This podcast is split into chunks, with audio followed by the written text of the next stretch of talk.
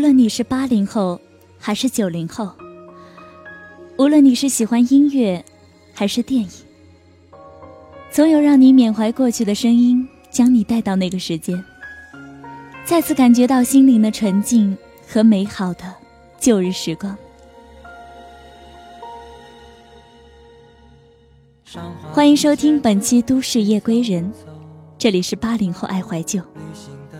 本节目由喜马拉雅与半岛网络电台联合出品。亲爱的耳朵们，你们好吗？这里依旧是你们熟悉的半岛网络电台，我是主播小色，又见面了。有些决定不假思索，无端坚持辛苦，不知为什么。粉色樱花忽然间迎着风，吹起了年少的轻狂，潇洒的放纵，回忆飘如雪。在上一期节目当中呢，咱们聊了聊《匆匆那年》，小色也收到很多小伙伴的留言。有小伙伴说，有的时候总是会想起某些人，或是某个人。但他们却都是回不去的人了。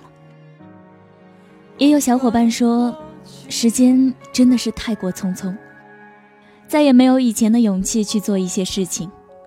人总是认为接下来可能会碰到更好的，可走了这么多路，还是一个人。不过也有小伙伴说，其实真正的放下，是再见也能笑谈分享当年不愿开口的他。过去便是过去了，都留给时光吧。嗯，回忆中的人是不能去见的，因为人是会变的，即使再见，也不是当初的感觉了。如果你们当时没有在一起，那么这个人就注定只能活在你的回忆中了。好了，说了这么多，还是希望所有的小伙伴们都能幸福吧。慢慢的遥远的相中，我曾深深爱过的白雪般的你，在那座城市谁的情，淡淡想起，不管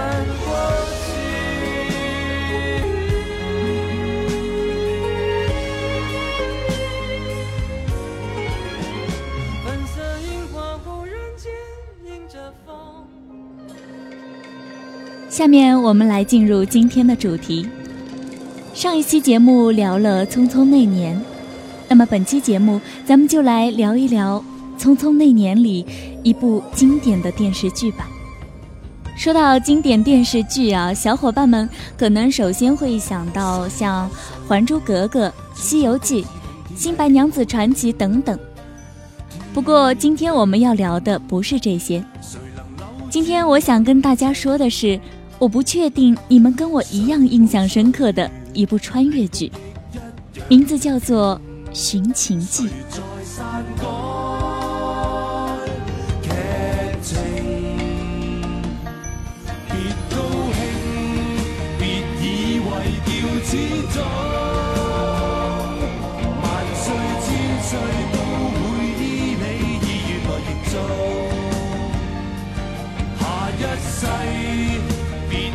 谁叫高别要躲。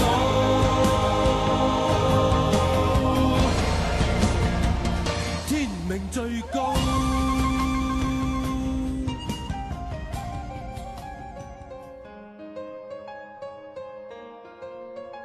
寻秦记》这部电视剧首播是在二零零一年，你看哈，转眼间呢，已经过去了十几年。不过那时候一定没有想到古天乐会红到现在，并且呢，那种气质依然不减当年。《寻秦记》讲的是现代特种部队人员项少龙穿越时空回到战国时代，施展拳脚成就一番事业的故事。这样的情节在现在看来已经司空见惯了，但是在当时，创造性的思维还是具有超前性的。《寻秦记》这部电视剧有两条主线，一条是主人公之间的情感转换纠葛，另一条呢，则是胆识谋略的比拼较量。比如故事里的项少龙，实在挑不出他有什么缺点，除了多情这个不算缺点的缺点之外，他智勇双全又重义守信，知识渊博还懂得浪漫。如此完美的男人，只有单柔那样的强女子才舍得放弃他。单柔，这个女子一身侠义，做得多，说得少，成全别人，委屈自己。我相信她对少龙的爱，不会少于秦青和廷芳。乌廷芳呢，任性易感，善良温纯，看似刁蛮，实则温婉负重坚持。她的倔强让人觉得可爱，她的执着又分外打动人。她不是最聪明的，但是最善良。最有自知之明，这个角色轩轩演绎的有血有肉，我非常的喜欢。而秦青呢，美貌与智慧并重的女子，难能可贵，还是一个情痴，学富五车，满足任何一个人对古代才女的定义。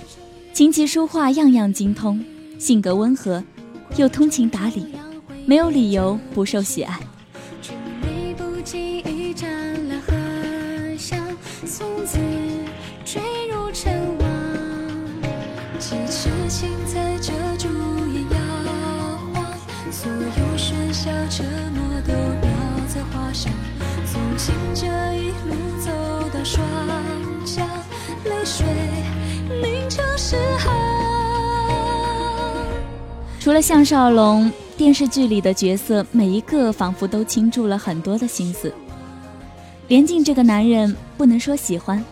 也不能说讨厌，是掺杂了欣赏、敬佩、喜爱、厌恶、悲愤、同情等各式情感在其间。无疑，这个角色内容丰满，足智多谋，又情感细腻，魅力十足。他不是完美的。但他起起伏伏、跌倒了爬起来的人生经历，让人敬其败之不馁，哀其心之不正。在其不断得到和失去的过程中，他总是保持着一种向上的、不屈不挠、不卑不亢的潇洒态度。我敬重他这一点。他对所爱之人残留的余情歉意，也让人动容。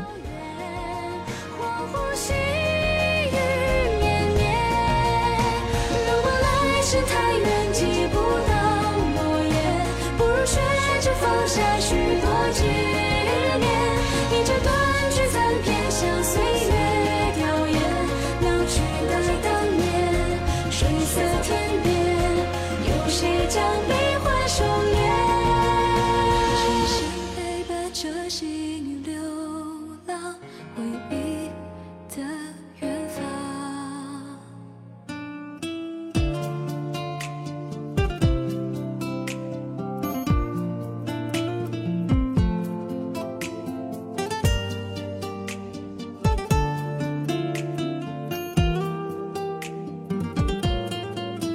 不过，一切终有尽头。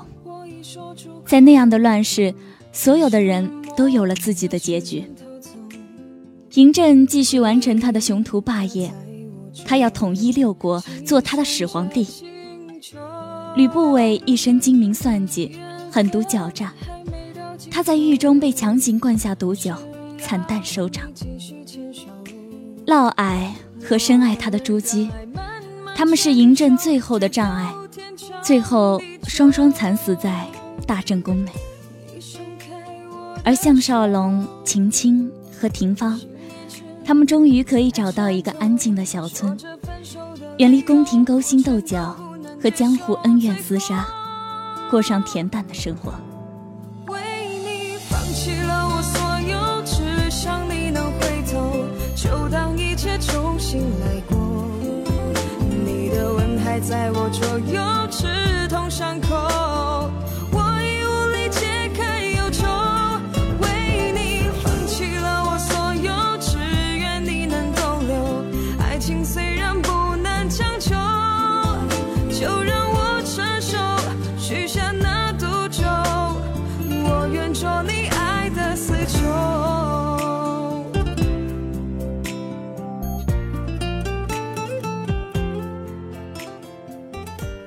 一晃十年过去，如今的林峰已经不能再打动我，而那个眉眼青涩的少年嬴政依然还在心头。而项少龙，则是属于古天乐给我的最深刻的印象。如今的姚莹莹，越发只能做一些可有可无的闲角。可谁还记得她的出击，曾在《寻秦记》里惊艳了无数人？我知道郭振宏，也是因为这部剧。寥寥几个王翦的镜头，已经足以令人印象深刻。那时的 TVB，人物塑造有血有肉，情节转折合情合理。而十几年后的今天，到底是我们成长了，还是编剧变了？其实，当你看完这部电视剧，不知道是因为过去总是最好的，还是因为回忆的代入感，我始终对这部电视剧有种特殊的钟爱。不知道听完节目的你，会不会想要重新回味一下这部电视剧呢？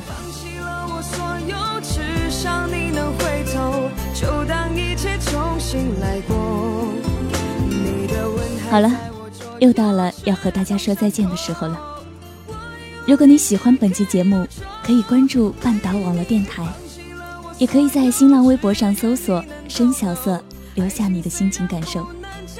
另外呢，还可以订阅我们的微信公众平台“半岛 FM”，获取文案和歌单。如果你喜欢我的声音，也可以给我投稿，跟我分享一下你的故事。这里是半岛网络电台，唯美半岛，时光静好。我是小色，我们下期节目再见。